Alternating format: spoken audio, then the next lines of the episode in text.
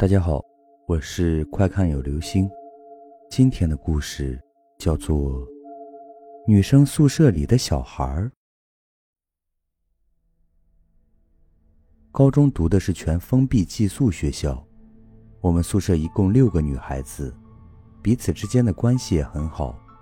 我是比较大胆的一个。星期一到星期五，我们都要晚自习。下晚自习的时间大概是晚上十点半。一般情况下，我们六个都会两三个凑一起回去。当晚，小兰有叫我一起回宿舍，我不记得自己忙什么了，总之没有一起走。顺便说一句，小兰是我们宿舍六个里面最瘦弱的，平时病痛会多一些，我们都比较照顾她。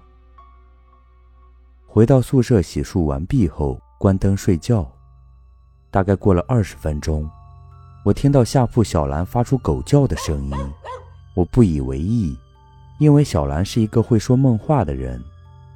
我当时想，那么快就入睡了，怎么还学狗叫呢？然而她的狗叫声断断续续没有停止，我逐渐开始觉得奇怪，而宿舍其他人也有听到。我翻身下床，开灯。宿舍其他人也凑了过来。当时我看见小兰的情况是这样的：她目光很空洞，直愣愣的不眨眼。我不知道她在看什么，叫了她名字几次也没有反应。我觉得不妥，当时也没有害怕，叫她名字她没有反应，还是在学狗叫。我干脆就问她：“你知道我是谁吗？”她停止了狗叫声。目光移到我脸上，但他不回答我的话。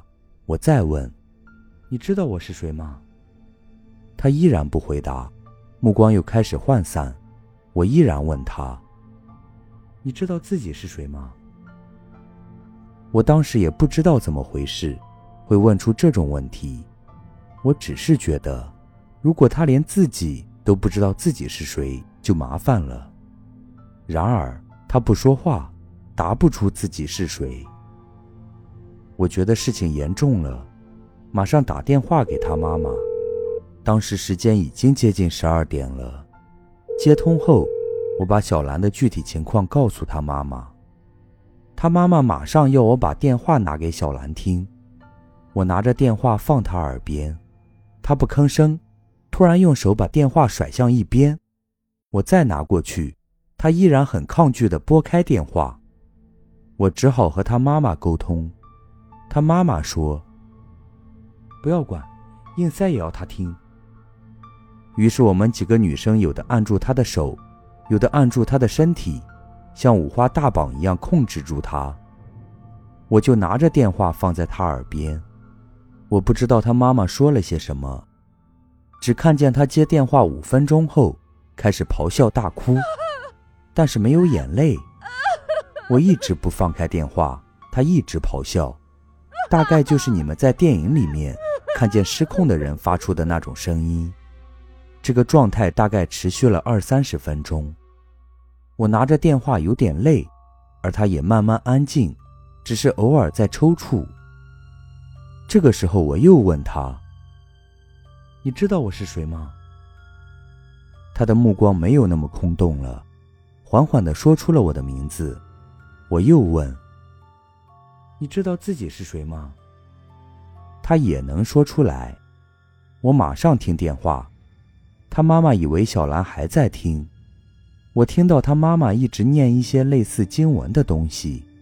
我说：“阿姨，是我，小兰能认出我了。”他妈妈听到是我，就拜托我一定要看着小兰，她要马上找小兰的外婆。小兰的外婆家里，门面是租给一个算命看卦的，我估计他们要连夜做法吧。于是大家看着偶尔抽搐的小兰，毫无办法。我还把自己带着的佛珠绑在小兰手上，然而她很厌恶地扯开，扔向一边。大家好像意识到什么，像捐款一样，把家人给自己护身的东西全部拿出来。可以挂小兰身上的全部挂上，她还在挣扎，但由于我们按着他挣扎了一会儿，也就安静了。那晚我们都不敢关灯睡觉，而我一晚都和小兰睡在一起。与其说睡，不如说看护，因为一整晚他都不停的抽搐。他有没有睡着我不知道，我就知道自己一晚基本没睡。第二天早读，我把小兰的情况和班主任说。班主任是化学老师，他笑笑说：“不怕，别乱说，要相信科学。”我就回教室早读，但是小兰的座位离我不算远，我知道她一整个早读课都在盯着我。之后，他干脆要我同桌和他换座位，他一直坐在我旁边，别人问他什么都不作声。上第一节课的时候。班主任把小兰叫出教室，想询问事情的究竟。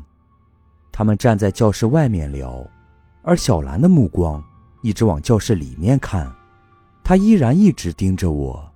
我透过窗户看得到，班主任怎么问，她都一言不发。班主任觉得这样问不出什么，于是把我也叫出了教室，我们一起去电脑室坐下来聊。电脑室是这样的，四面都是窗户，还是很大的那种，有窗帘儿。平时不上电脑课的时候，窗帘都是放下来的。所有的电脑都是背靠背，整齐摆在中间，所以四周是空旷的。当时电脑室只有我们三个人，说话大点声都有回音。班主任继续耐心地询问小兰。昨晚怎么了？她一直低头不说话，班主任只好求助我。我和小兰说：“回答老师的问题吧。”这个时候，小兰终于有了反应。这个过程到了这一步之前，我是完全不怕的。我觉得无法解释小兰的情况，但我也不惊慌。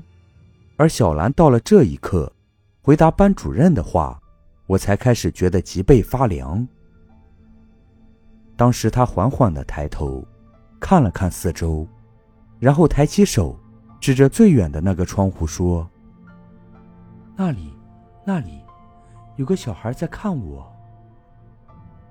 我和班主任顺着他指的方向看去，那里是个窗户，风吹过窗帘窗帘微微飘动，什么都没有。我脊背立马凉了，班主任本来笑嘻嘻的脸也僵住了，感觉空气一下子无法流通一样。班主任也毫无办法，他打电话告知小兰家长，快点来接你们家小孩回去。于是当天中午，小兰的父母从另一个城市开车来把她接走。大概过了半个月后，小兰才重新回到学校。他已经完全清醒，问他知不知道那晚的事，他说没有意识。他回来后带了很多艾草，也给了我很多，要我放在床上的席子下面。他后来和我说，他的外婆当晚就请人做法，做法的人告诉外婆，小兰在放晚自习的路上碰到了一些东西，那些东西是要带她走的。而他在另一个世界的贵人，又将他带了回来。时隔多年后提起这件事，小兰还是很感谢我。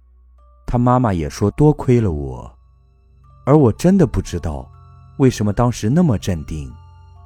我也不知道是不是灵异事件，只是到了今天，都解释不了当时发生的事情。这件事情。只是我高中经历无法解释类似灵异事件的其中一件。但凡住校的同学，总有一些经典的鬼故事。好了，这就是今天的故事。女生宿舍里的小孩儿。